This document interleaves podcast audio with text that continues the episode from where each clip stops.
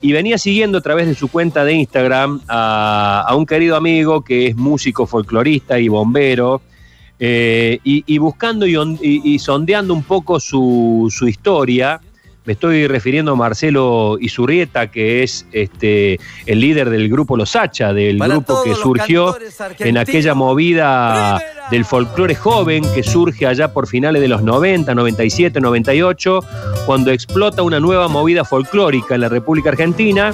Llegó el momento de darle paso a las nuevas tendencias, encabezadas por los Nocheros, Soledad, Luciano Pereira, eh, los Saloncitos, Amboé, los Hacha. Bueno, había una, una nueva un nuevo soplo de aire fresco. Atrás de ellos venía un niño mucho más pequeño que se llamaba Abel Pintos.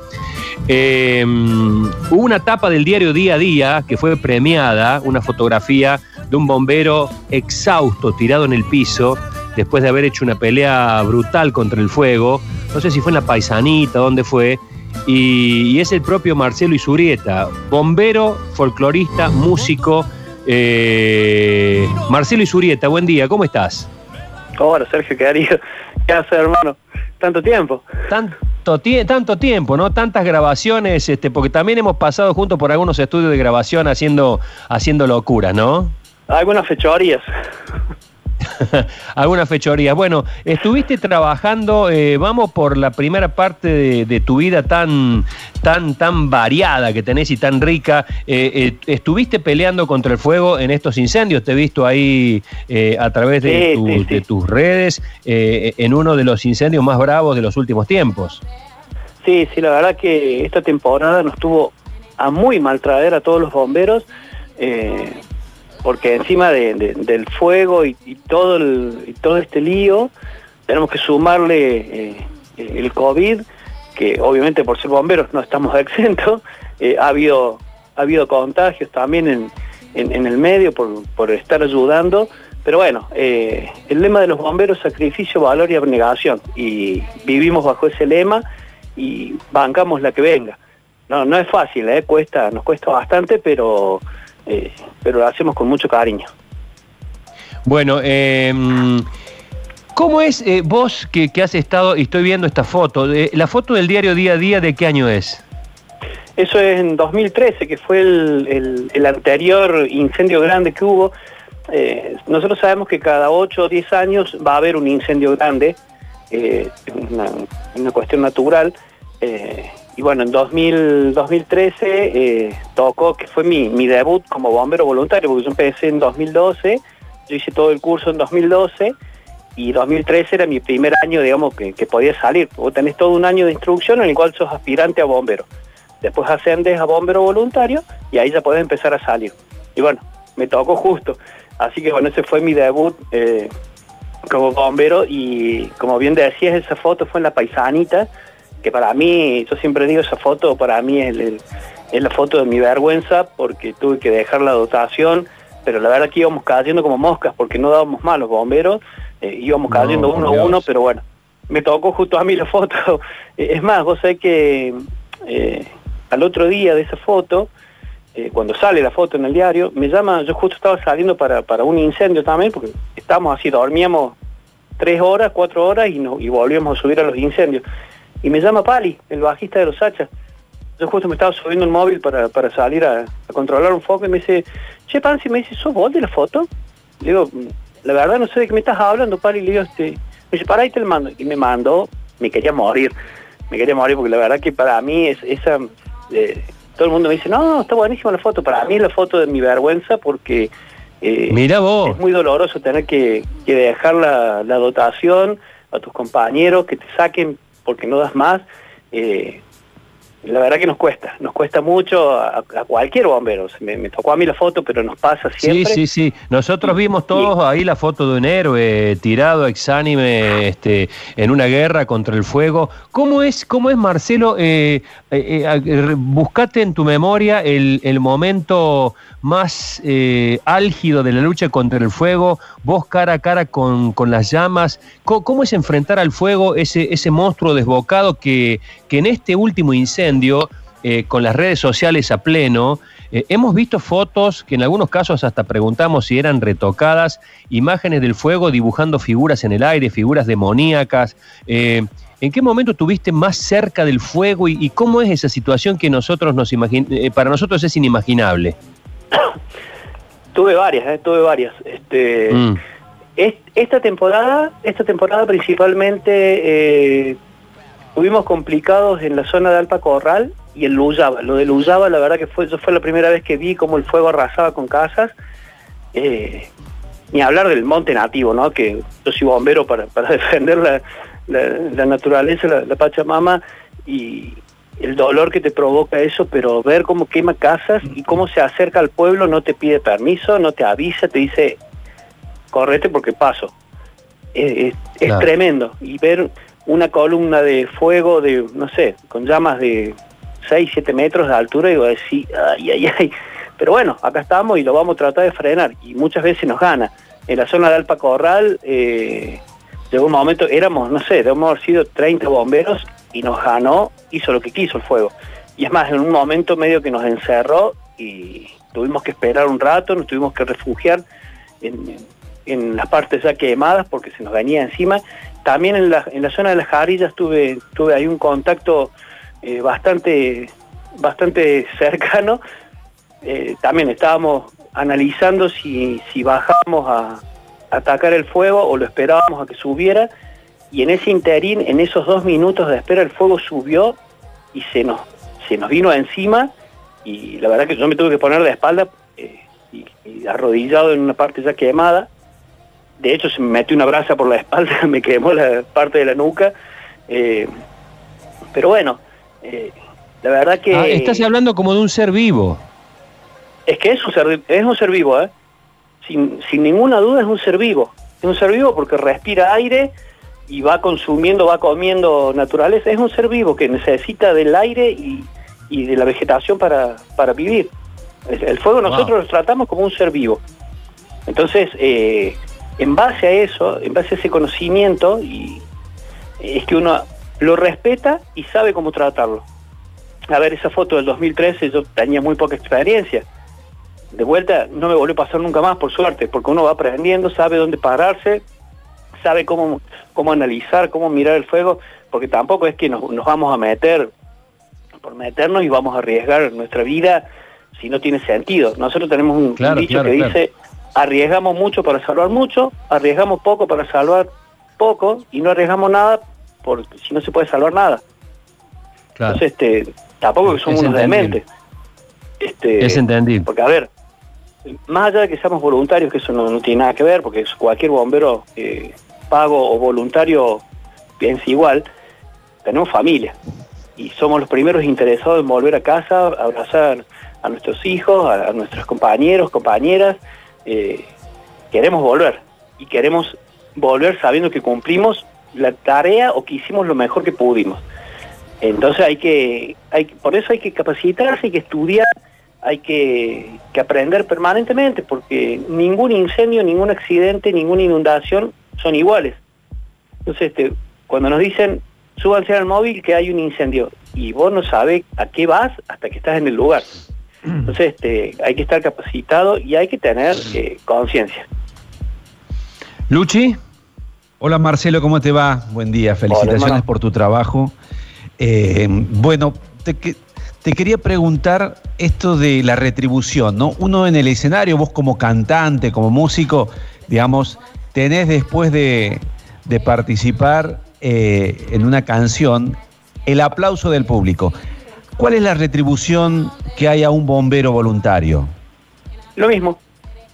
Lo mismo. el otro día cuando volvíamos de, de, la cumbre con, los chicos, eh, pasar por ir, con el móvil calladito los cuatro, así ya tranquilitos, fusilados, fundidos del cansancio, y vas pasando por las calles del pueblo y que la gente te aplauda eh, o, te levanta el puño en señal de agradecimiento, eh, la verdad que es, tremendo. Y, después la otra paga es ver, como, a ver cómo te lo explico, es cuando, cuando ya apagaste el fuego y mirás para el otro lado, mirás la parte quemada y lo lamentas, pero mirás para el otro lado y ves todo lo que lo que salvaste.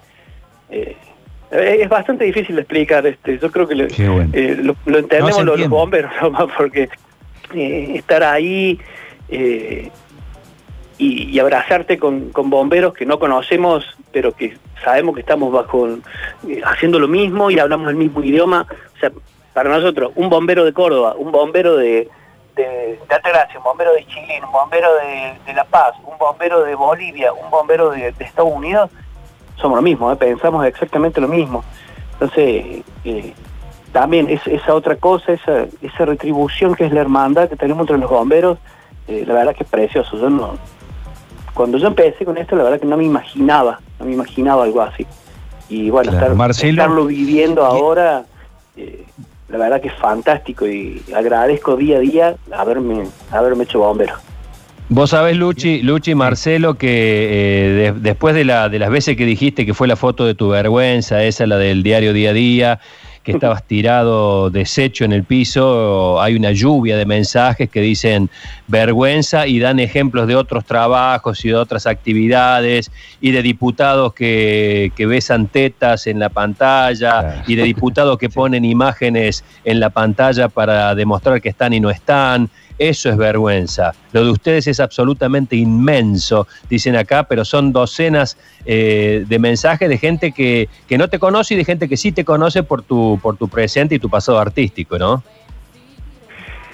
Y es que lo, mismo, cualquier bombero que tiene que dejar la dotación o, que por X causa no puede ir al incendio y, y como me pasó también esta temporada, porque en un momento tuve que estar aislado, eh, por suerte no, no, me pesqué el virus, pero estuvimos cerca, pero tuve que estar aislado.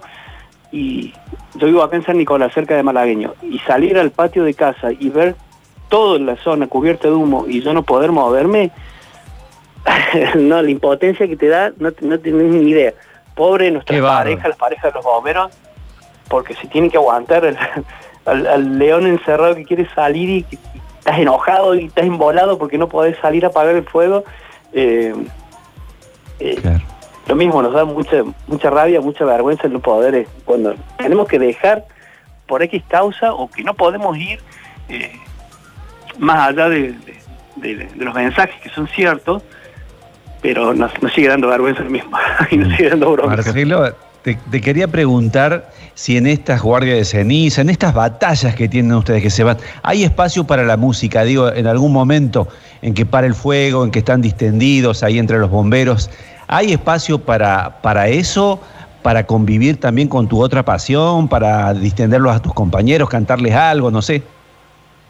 Y hay, veces que hemos, que, hemos hecho así improvisando, porque obviamente que no llevamos instrumentos en, el, en, el, en los móviles, pero pero sí, sí hay, hay muchos mucho folcloristas en, el medio bomberil, te digo que eh, mucho más de lo que yo creía.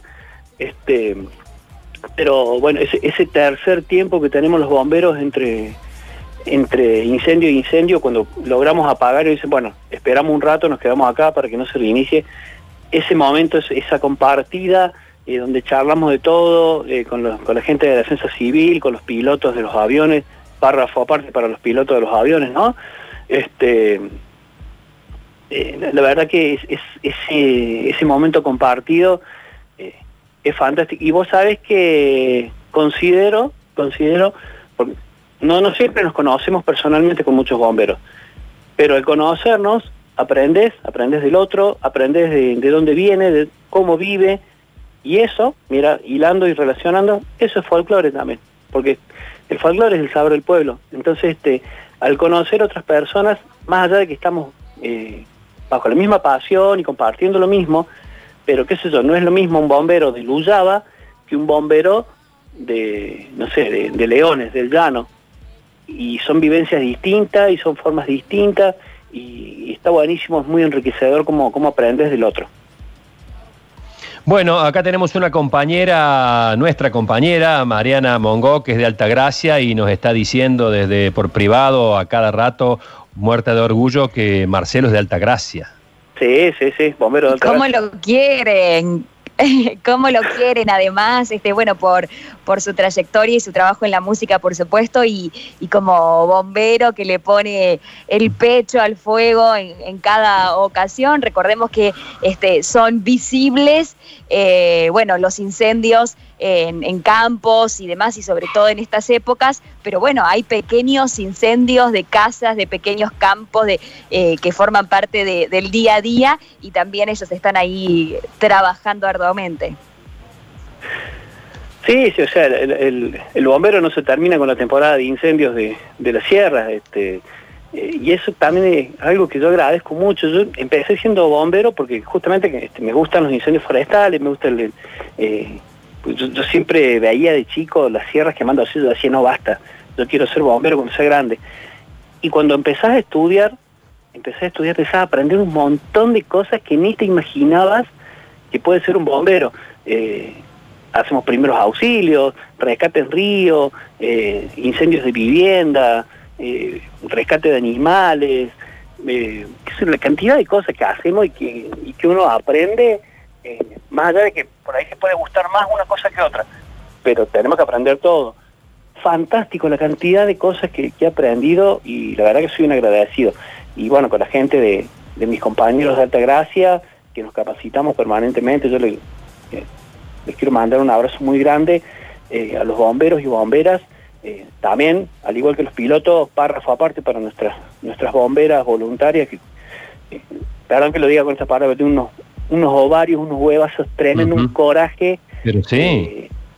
pero te digo que ella, es, suena machista, así que laburamos a la par, porque siempre laburamos a la par con, las chicas, la verdad que el, coraje que tienen para, para sacarse el sombrero, admirable y tengo compañeras y aparte que saben una banda este de, tengo compañeras que saben primeros auxilios, que son enfermeras, son tremendas, también aprendemos muchísimo y bueno, por suerte las tenemos ahí en Altagracia. Y pero en todos los cuarteles, en todos los cuarteles hay un montón de, compañeras y hermanas bomberas que, saben una banda y nos enseñan día a día y aprendemos muchísimo, así que la verdad que agradecidísimo por, por compartir también con ella. Bueno, hermanito, Marcelo, te mando un fuerte abrazo. Queríamos ahora en estos momentos de tranquilidad hablar con vos. Este, los Hacha están grabando, están haciendo streaming. Y mira, estamos viendo ahí si hacemos un streaming, porque también esto de la pandemia, viste que eh, ha saturado las redes de streaming y todas esas cosas. Y eh, medio que no queríamos cansar tampoco, pero bueno, en algún momento lo vamos a hacer porque ya estamos extrañando mucho. Estuvimos haciendo un streaming con con la gente de Córdoba Cultura para el 9 de julio, ahí en el Teatro Real. Rarísimo, rarísimo, la verdad. Raro, sí, sí. Terminar de tocar y, y que silencio, eh, eso nos pasa en los ensayos nomás. Y, pero en los ensayos ¿viste? uno termina un tema y, alguna gilada, decir, en, en un streaming no puedo decir nada, porque estás en un show en vivo.